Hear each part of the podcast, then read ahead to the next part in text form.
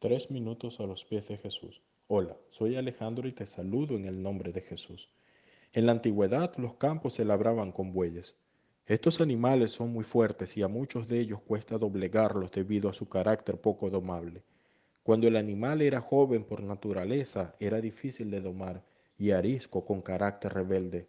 Este buey inexperto debía aprender de otro buey experimentado a cómo hacer el trabajo y lidiar con la carga. Ahora bien, los agricultores en la antigüedad buscaban herramientas para utilizar su fuerza y poder, para arar el terreno y hacer los trabajos difíciles. Una de estas herramientas se llamaba el yugo.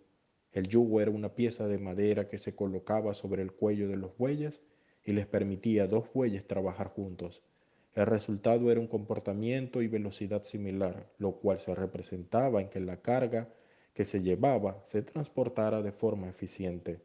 Con el pasar del tiempo, este buey inexperto aprendía del buey experimentado. El Señor Jesús nos habla sobre esto en Mateo 11 del verso 28 al 30. Venid a mí todos los que estéis trabajados y cargados, y yo os haré descansar.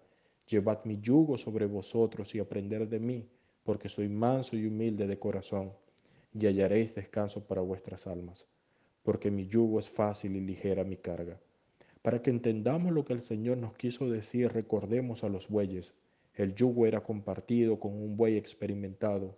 El Señor nos dice que compartamos el yugo con Él y que aprendamos de Él, porque es manso y humilde de corazón.